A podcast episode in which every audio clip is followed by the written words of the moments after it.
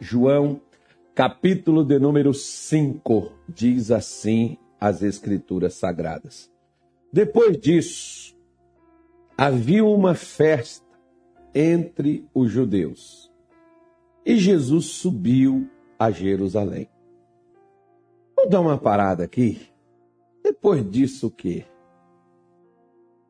Se você pegar aqui anteriormente na Bíblia, você vai ver de várias coisas que Jesus realizou antes disso aqui. Mas, se você também pegar o que nós vamos falar, você vai ver que o que Jesus iria fazer vinha posterior a estas coisas. Como, por exemplo, aqui Jesus deparou com um homem que na vida nada deu certo para ele. 38 anos, entrou ano, saiu ano e veio outros anos, e aquele homem estava ali parado no mesmo lugar.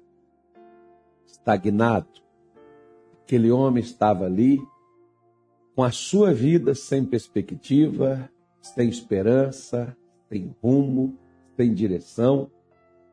Parou no tempo. Ele não foi embora, ele não saiu dali, mas também sua vida não mudou. Você conhece pessoas assim? Que às vezes depois de um divórcio, a vida para ela acabou.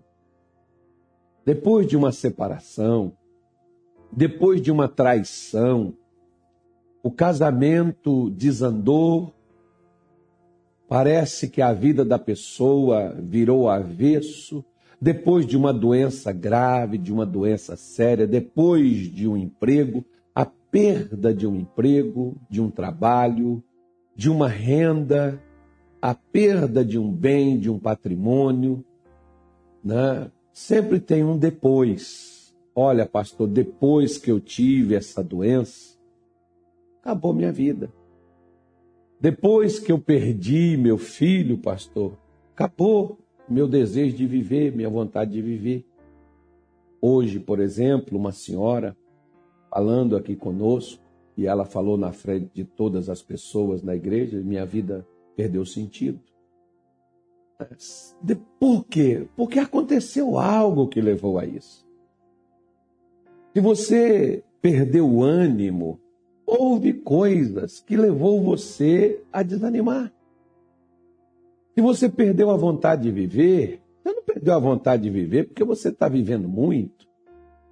Que você vive aí 150, 200 anos. Não, você perdeu a vontade de viver por causa de coisas que aconteceram na sua vida e tirou de você o que você amava. Você amava. A vida para você antes era algo maravilhoso, extraordinário. E a vida para você virou um inferno. Por quê? Porque aconteceu coisas que te levou a isso. Só que olha para você ver. Nem sempre na vida, gente, nós vamos ter coisas que vão nos abater. Nós vamos ter situações que vão nos desencorajar, que vão roubar a nossa alegria, o nosso prazer, nossa felicidade. Mas, claro, vai acontecer essas coisas mas sempre Deus tem algo diferente a fazer. E uma festa.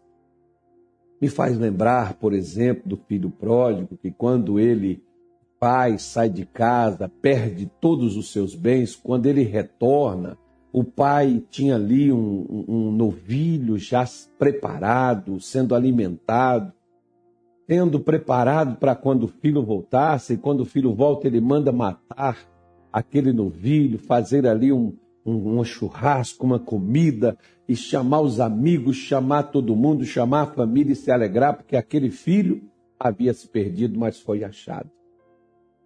Os tempos de tristezas, o tempo de abandono, o tempo de miséria, o tempo de sofrimento virou agora tempo de festa.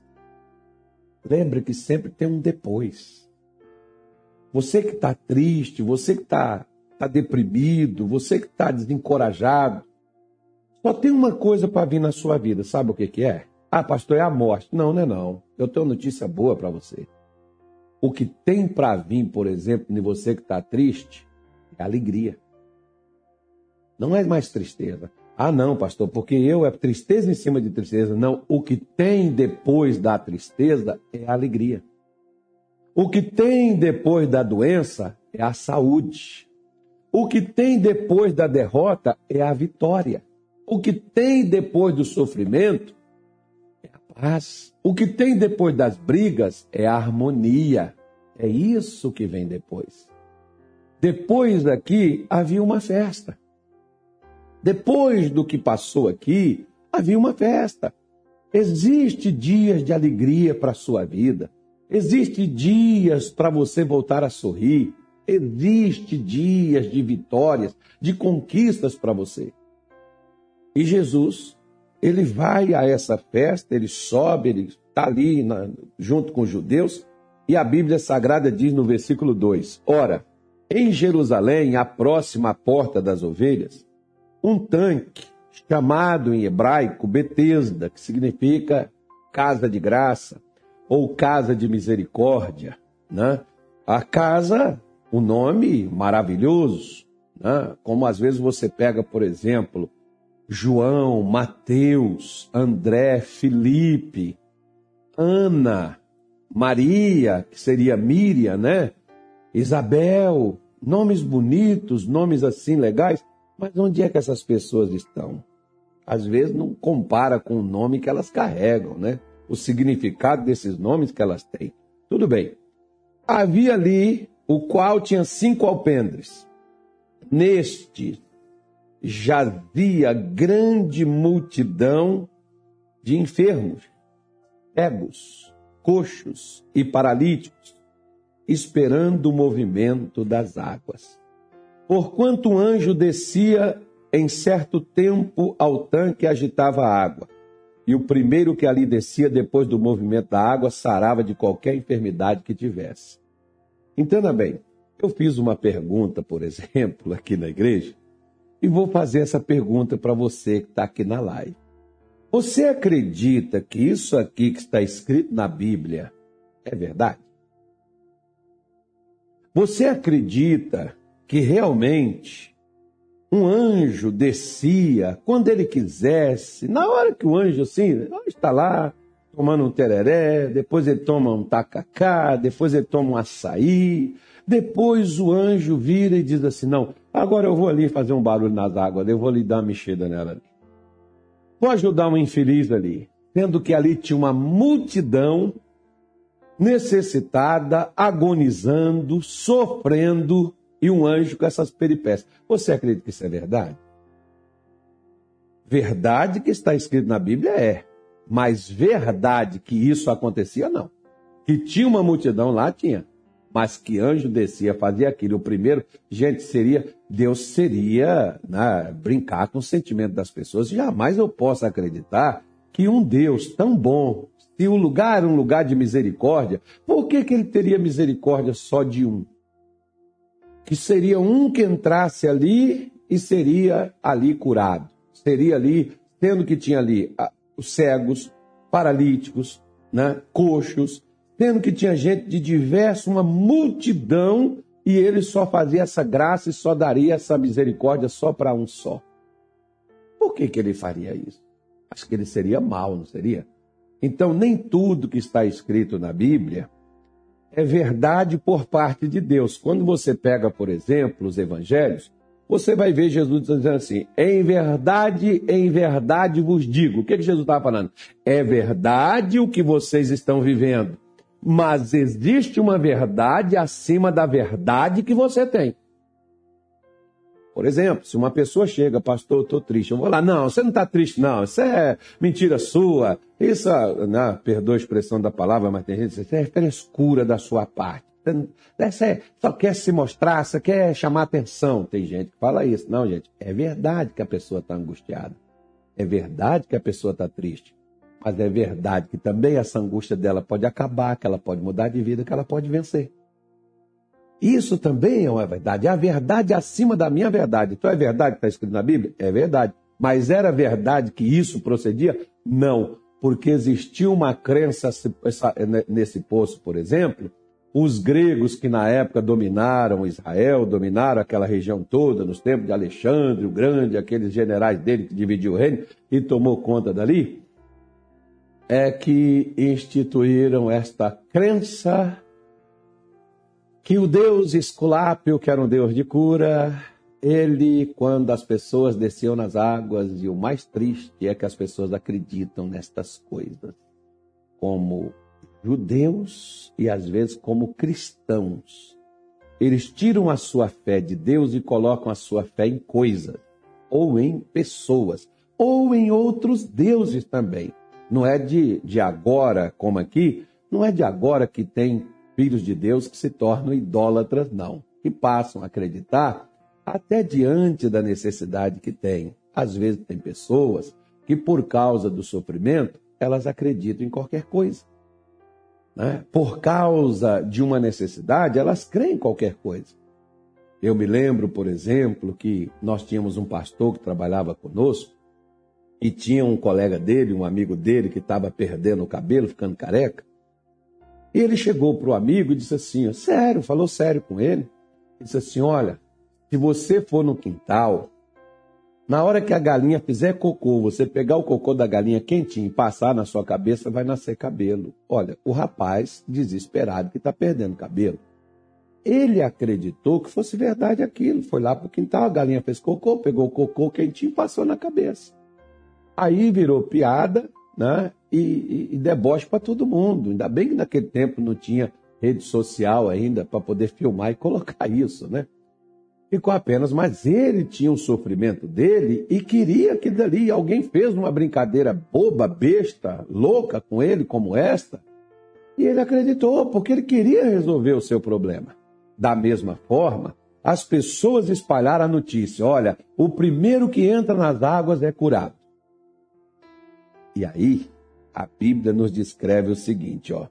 Diz assim, versículo 5: estava ali um homem que havia 38 anos se achava enfermo. Estava ali. Como é que está a sua vida? Sua vida tem mudado? Pastor, já estou sofrendo. Desde quando eu me entendo por gente. Pastor, nada dá certo para mim.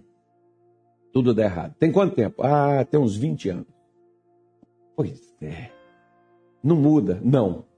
Eu até saí da, da crença que eu tinha, fui para a igreja, batizei, é, frequento os cultos, mas nada mudou. É mesmo? Eu acredito que sim. Pois é. Então o que que ocorre? Diz a Bíblia aqui que Jesus, versículo 6, e Jesus vendo este deitado, e sabendo que estava neste estado havia muito tempo, disse-lhe. O que, que Jesus disse para ele? Gente, o camarada está lá 38 anos, esperando uma água mover, sabe lá Deus que hora, esperando um barulho, alguma coisa acontecer, para ele descer naquelas águas e ser curado. E Jesus chega lá e diz assim: Você quer ser curado? É a mesma coisa de chegar lá no doente que está lá no hospital e dizer assim para ele: Você quer sair daqui? Você quer ir para sua casa? Você quer ficar bom? Claro que ele quer. Está lá cheio de tubo, cheio de negócio, cheio de agulha, cheio de remédio, cheio de coisa ali. É claro que a pessoa não quer ficar naquela situação, presa dentro daquele lugar ali, com aquele negócio assim no rosto, aquele, né, aquelas coisas assim. Claro que a pessoa não quer aquilo. A pessoa quer sair. Você chega para uma pessoa que está passando fome e chega para ela e diz assim: Você quer comer? Ora, é a mesma coisa de perguntar macaco se quer banana. Você chega uma pessoa que está na miséria, que não tem nada, aí você diz assim para ela: Você quer ajuda? Mas, entenda bem, parece redundante a pergunta de Jesus, mas não é. Sabe por quê? Porque talvez você está igual este homem. O sofrimento já passou a fazer parte da sua vida. Tem pessoas que dizem assim, pastor, a minha dor de coluna, pastor, a minha bursite, pastor, a minha diabetes, pastor, o meu câncer. Você já adaptou tanto ao sofrimento que você passou a aceitar o sofrimento até como algo que diz assim: não tem jeito, eu tenho que aceitar. Como diz o ditado aí, aceita logo que dói menos. Infelizmente, eu tenho que concordar, eu tenho que admitir, eu tenho que aceitar que está feia a coisa, que a situação está difícil, que o negócio está ruim. Infelizmente, pastor, eu não queria admitir um negócio desse, não, mas acho que é o fim do meu casamento, eu acho que é o fim da minha vida, eu acho que é o fim da minha empresa, eu acho que não tem mais solução. Então Jesus está perguntando para ele: Você quer? Porque, minha senhora, meu senhor, preste atenção na pergunta de Jesus. O profeta Isaías, lá no capítulo 1, versículo 19, ele disse para o povo de Deus: Se quiserdes e me ouvirdes, tereis o melhor desta terra. Ora, Será que ele não queria ser curado? Claro. Mas o que, que aconteceu com aquele homem? Ele já estava conformado de viver doente. Como tem aqueles que dizem assim: é meu karma, é minha sina. Eu tenho que aceitar. O que, que eu posso fazer? Deus me fez assim. Se Deus quer que seja desta forma, só me resta pedir que Deus me dê força para viver dessa maneira. Não, Deus não quer. Deus não quer que seu casamento acabe. Deus não quer que você viva desempregado, Deus não quer que você passe fome, Deus não quer que você fracasse, Deus não quer que você viva doente, Deus não quer que você seja destruído, mas e você? Você quer? Porque se você disser assim, eu quero, mas olha aqui o moço aqui, ó. O homem disse: Senhor, eu quero mas eu não tenho quem me coloca na água quando ela é agitada. E quando eu vou, outro vai na minha frente. Não é questão que não dependa de mim, não, Senhor. É porque, Senhor, as pessoas, elas não têm mais sensibilidade elas não ajudam a gente. Eu queria chegar nisso aqui porque, deixa eu falar com você uma coisa. Graças a Deus por isso. Sabia que é até bom que as pessoas não te ajudem? Porque o ser humano hoje, a maioria das pessoas, você não vê às vezes o que, que filho faz com pai, pai faz com filho, mulher faz com marido, marido faz com mulher. Você não vê hoje que às vezes as pessoas, elas nem sequer se importam com quem está ficando para trás? Elas só querem alcançar seus objetivos. E se você não chega lá é porque você não se esforçou. Se você não chega lá é porque você não lutou. Se você não chega lá é porque você é um acomodado. Se você não chegou lá é porque você parasita, que você não luta, que você é um acomodado que se acomodou uma situação e você tem talento, mas você não usa. Porque às vezes é assim que você fica esperando que os outros resolvam os seus problemas. E eles não vão resolver.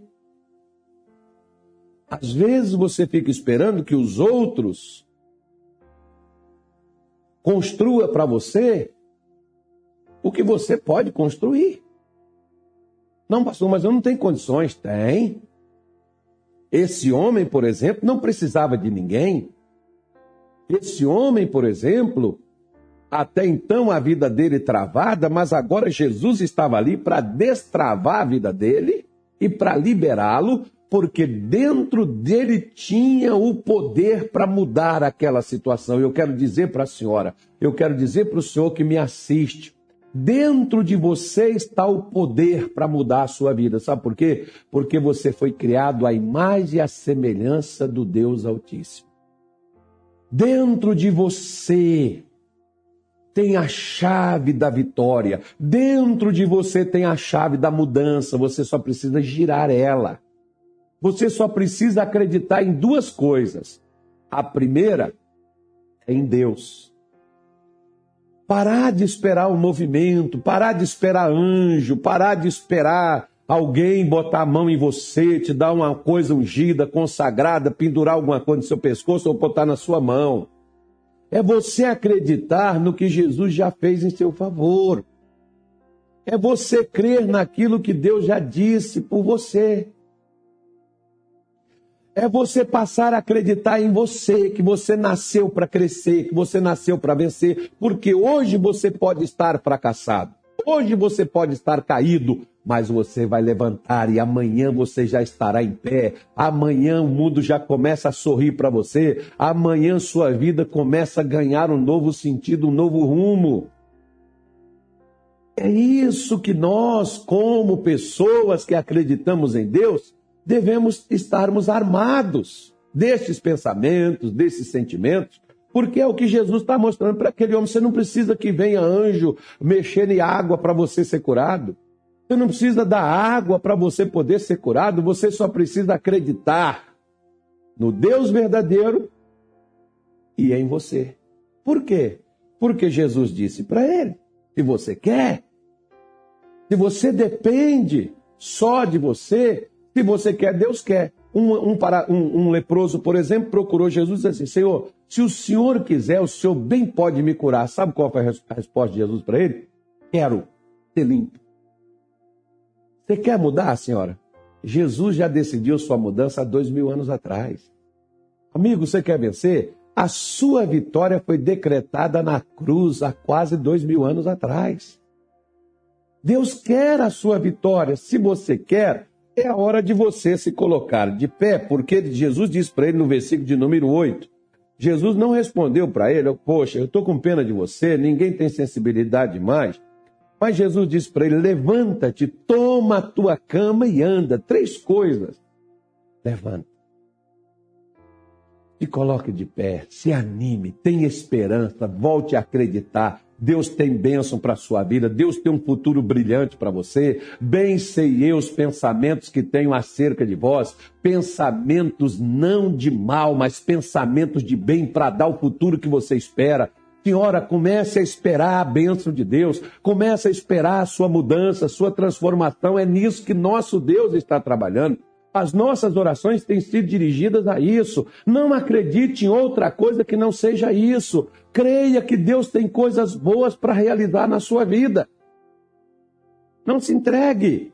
Não espere pelos outros. Deus é suficiente. Não fique aí dependendo de mãe, de pai, dependa de Deus. Dependa de Deus para a sua vida. Se levante, encha seu peito de esperança, respire fundo e diga: Eu vou mudar, Jesus eu vou ser curado, eu vou, eu vou vencer, eu vou sair dessa. Haverá um depois de toda essa lama, essa podridão, de todo esse fracasso, de toda essa dor, de todo esse sofrimento. Haverá alegria, vai vir tempos de festa na minha vida e o Senhor vai estar nessa festa comigo. Porque festa sem Jesus, amigo, no outro dia te dá dor de cabeça, no outro dia, né? O bolso está vazio, porque festas tem Jesus, não presta. Mas festa com Jesus é festa da vida para sempre. Por isso você não, você precisa se levantar. Você precisa acreditar que existe um futuro para você. Você, você tem que levantar e dizer assim: Satanás, você, você teve sua oportunidade, mas você foi mole. Agora eu vou levantar. Agora eu ouvi as palavras que eu precisava ouvir. Agora eu vou vencer, agora eu vou levantar daqui, eu vou me mudar daqui, eu vou sair daqui, eu vou transformar, a minha vida será outra, porque eu tenho um Deus que me chama para sair dessa condição miserável que há tantos anos eu estou enrolado e metido nela. Deus tem algo novo para a senhora. Deus tem uma vida diferente para o senhor. Você quer isso? Se você quer, Espere, espere em Deus. Ó oh, alma cansada, espera em Deus. e no seu amor. Pois é, espere em Deus, tenha esperança, acredite, se levante, creia na sua vitória, creia na mudança, creia na transformação, creia na bênção, creia no sorriso, creia na alegria. Tem tempos de alegria vindo para cá, tem tempos de vitória vindo para cá, já chega de sofrimento, já chega de morte, Deus está soprando vida, Deus está soprando cura, chega de tanta doença, chega Chega de ficar aí parado. Levante, você já parou demais. Levante. E faça o quê? Ele diz aí, ó. Levante, toma tua cama. O que, que foi que te prendeu? Essa coisinha que derrubou você. Você sabia que você não foi feito para ser dominado por nada?